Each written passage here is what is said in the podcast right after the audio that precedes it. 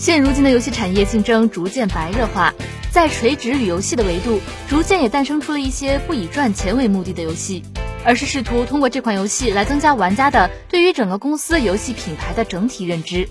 附带销售其他游戏。今天的每日科技试点，我们一起来关注：英雄联盟到底赚不赚钱，重要吗？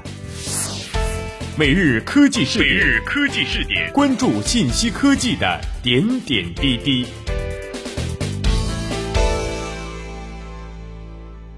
一家大型的商超里，它真正赚钱的是依托这些生活必备品来带动其他赚钱的商品的销售。互联网就是这个大型商超，QQ、微信、三六零安全卫士等就是生活的必备品，而如游戏等就是那些赚钱的周边商品。在上周，板凳参加了英雄联盟三周年的庆典活动。从活动本身来看，英雄联盟这类的电子竞技型游戏正在逐渐成为各大游戏公司用来吸引玩家的利器。在腾讯游戏内部有一个四大天王的叫法，这四大天王分别是穿越火线、地下城与勇士、QQ 飞车、QQ 炫舞，而英雄联盟不在此列。原因在于这个排名是按照赚钱的程度来排，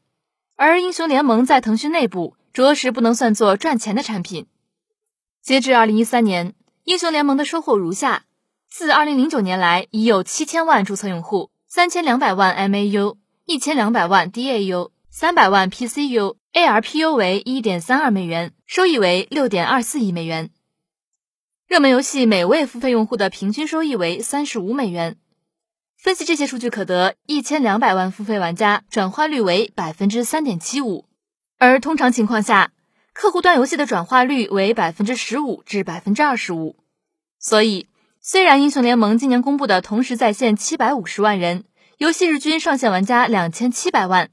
全球每月活跃玩家数六千七百万。但是，英雄联盟的营收其实与坦克世界相当，这与其目前在网游行业所占据的地位完全不符。而同时，根据一份较早的财报数据显示，二零一一年二月，腾讯以总交易金额十六点七九亿元持增英雄联盟研发商 Riot Games 股份。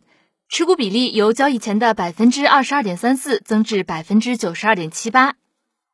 但根据腾讯二零一一年的财报显示，Riot Games 为腾讯带来四点一三亿元营收及八点二一亿元的净亏损。当然，八点二亿元并非为全部的运营净亏损，其中包括了收购过程中所产生的开支。但是，即便扣除这些成本，二零一一年第四季度 Riot Games 净亏损也达到一点六七亿元。当然，现在的英雄联盟或许已经摆脱亏损，转入盈利，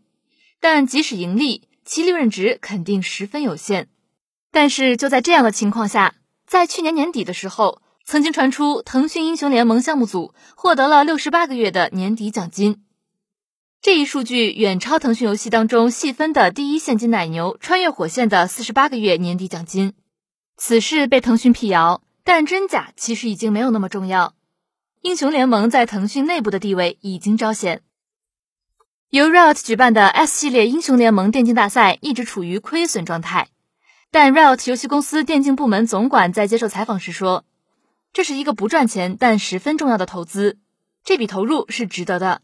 因为英雄联盟冠军赛让那些只是玩玩英雄联盟的人变成了游戏的粉丝。”在刚刚结束的英雄联盟三周年上，板凳是彻底见证了一把粉丝的疯狂。现场的英雄联盟周边已经卖疯了。根据板凳一位从事这些周边贩卖的朋友告知，限量版的英雄联盟周边半年后在淘宝上会增值五倍左右。英雄联盟周边的贩卖所获得的利润对于腾讯来说并不重要，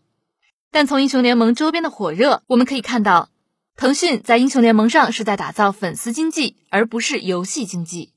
这样的做法在动漫界司空见惯，在日本动漫产业。周边销售额和利润远远大于游戏本身，粉丝力量对于周边销售是极大的带动作用。这个经济依托于英雄联盟的持续火热，将成为一个标准化的收入。只要英雄联盟一天不倒，这个产业就一直存在。这完全是一块额外的收入，而且你不能否认，或许有一天周边的收入会超过英雄联盟游戏本身的收入。腾讯是将英雄联盟当做一个品牌在经营。这样的做法将使得营收呈现多元化，不仅仅是周边，还比如品牌授权。前几年，魔兽世界和可口可乐的合作被视作一次游戏文化跨界输出的典范。英雄联盟也可以依循魔兽世界的道路去做。除了品牌授权之外，其他诸如广告、线下赛事的转播权、冠名权等多项衍生收入。当然，要做成粉丝经济，用户的数量必须十分庞大。除了这些衍生于游戏之外的直接能看得见的利益，还有着另外一项需要我们去关注的，就是催生腾讯旗下其他游戏。这就是所谓的联动效应。通过英雄联盟。腾讯聚拢了国内大部分的游戏玩家，这些玩家对于腾讯游戏的整体品牌的塑造上是一个无形的资产，对于腾讯游戏日后的发展有着极大的好处。所以说，英雄联盟这款产品的本身，或许对于腾讯而言，盈利不盈利并没有太大的重要性意义。